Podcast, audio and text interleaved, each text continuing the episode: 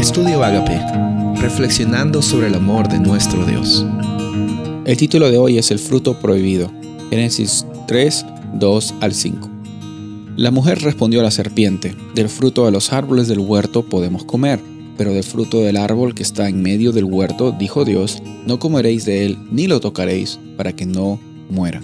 Entonces la serpiente le dijo a la mujer, no morirán, porque Dios sabe que el día que ustedes coman, serán abiertos sus ojos y serán como Dios, conocedores del bien y el mal.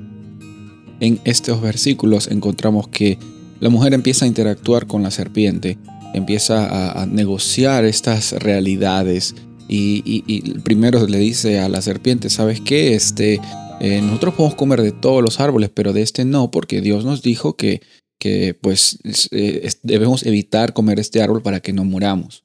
Y la serpiente empieza a decirle a, la mujer, no, ustedes no van a morir. Es más, el día que ustedes eh, coman de este fruto, van a ser como Dios. Sus ojos van a ser abiertos, van a conocer el bien y el mal. Hacemos una pausa para hablar acerca del fruto prohibido. ¿Será que el fruto prohibido tenía algún tipo de veneno, algún tipo de, explosivo que iba a hacer que, Adán y Eva mueran? No, eh, vemos de que Dios está estableciendo normas y decisiones para que eh, el ser humano viva una vida con libertad. Y una vida real con libertad involucra tener incluso libertad de decidir a quién escuchar, a quién seguir, qué experiencia vivir.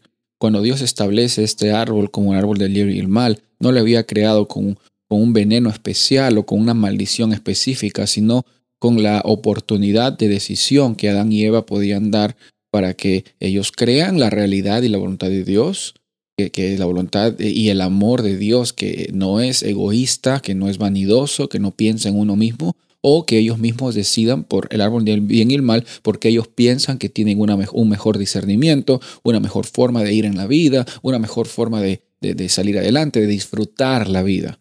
Entonces, otra vez eh, decimos que el árbol y el fruto no tenían nada mágico que causaron de que el ser humano eh, eh, entre el pecado por medio de la fruta, no.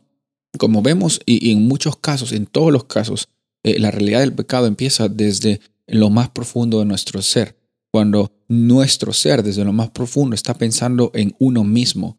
Este fruto prohibido, el acto de agarrarlo, después vamos a ver eso y de comerlo, era una evidencia de lo que estaba pasando dentro del corazón de Eva y de Adán.